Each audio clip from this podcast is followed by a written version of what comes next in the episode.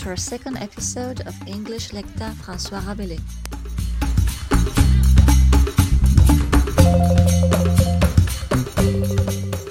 We are an agricultural high school located in the beautiful department of Lozère in the village of Saint-Chély-d'Apcher.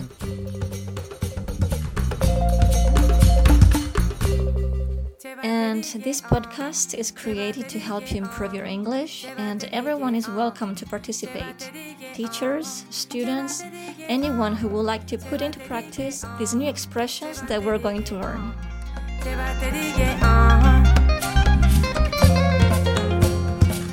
And today we're going to learn how to use this expression cup of tea.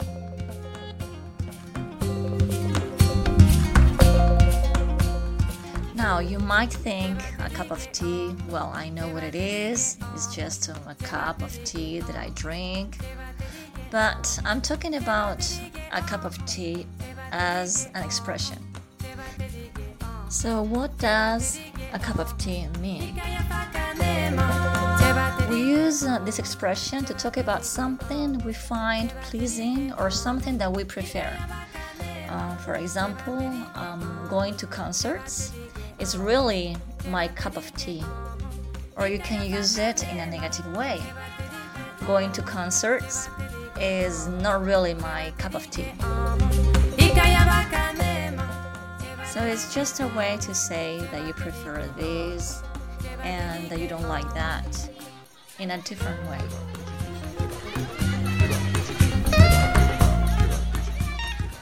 Now, you can use a verb ending in ing at the beginning of your sentence. For example, going to concerts. Or you can use a noun at the beginning instead of a verb. For example, classical music is not really my cup of tea. Okay, so now it's time to put into practice this new expression. So, my question is what is your cup of tea?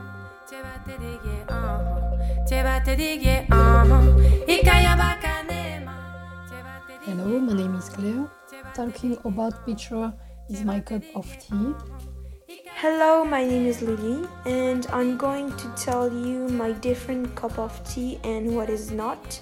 So, going to see my horses is my cup of tea, and fantastic books like Harry Potter are my cup of tea. But going to do shopping, it is not really.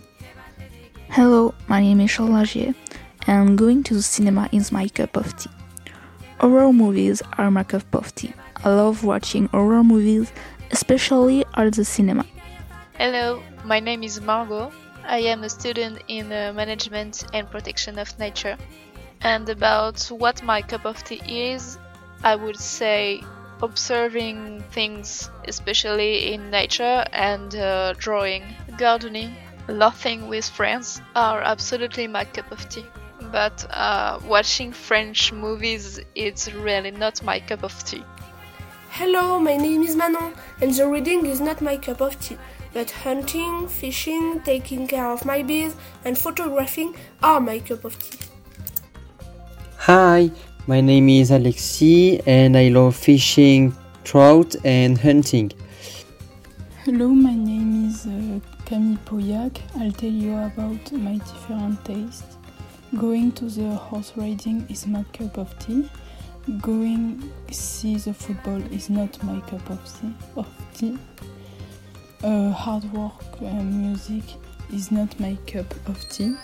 The horror movie are my cup of tea. Hello, my name is Erwan. Driving tractors is my cup of tea. Swimming is not my cup of tea. Hello, my name is Thomas, and going to the cinema and museums is what I like, and I passionate about entomology.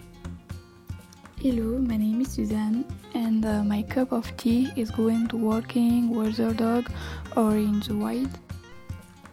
Hello, I'm Cecile. I'm not an English teacher.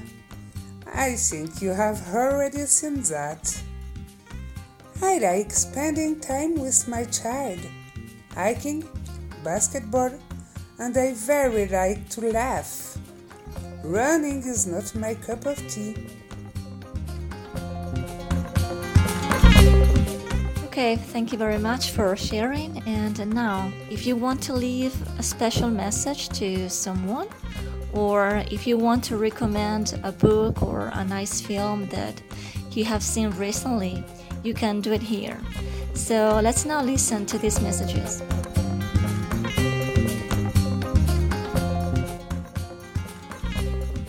This message go to Charlotte. You are a very nice person. Thank you for friendship. I recommend you to read the book Petit Pays or L'amour du roi Stronger. It's a very interesting book. You must read it. This message goes to Lucille Moise. Um, you are a really nice person, and thank you so much for being here. Also, I recommend you to see this film on Netflix. Always be my maybe. You must see it. This message goes to Claire. I really like you. I think you're a very nice person and good friend. I recommend you to read this book, La Dernière Étreinte. It's talking about the resemblance between monkeys and humans. It's a very interesting book. You must read it. I recommend you to see this series on Netflix. It's called Bates Motel. It's a little bit creepy, but you are going to love it. You must see it. And this message uh, goes to Violet. I look forward to eat another homemade galette de roi with too many eggs in it. And I would like to thank my teachers for being comprehensive about the workload. And I wish to Aude an happy birthday. This message goes to um, Suzanne. You're a very nice person. Thank you for being there for me every day. This message goes to my friends. You are a very nice person. Thank you for your s- friendship. I recommend you to see the movie Miracle in Cell number 7. It's a very sad but beautiful Turkish film. You have to have a good heart, but it's a movie to see at last once. This goes to Alexi. You are a very nice person. Thank you for your friendship. I recommend you to see this film, Les Visiteurs. You are going to love it. I recommend that you watch this film on one Netflix. Miracle is Cell No 7 is a truly moving moving story, but one that will keep you going. This uh, message goes to Solène. You are a very nice person. Can't uh, wait for you to come back from Canada. This message goes to my students and my colleagues. I hope you are well and I can't wait to find you. Thank you very much, Miss Vega, for that idea and your work. Bye bye.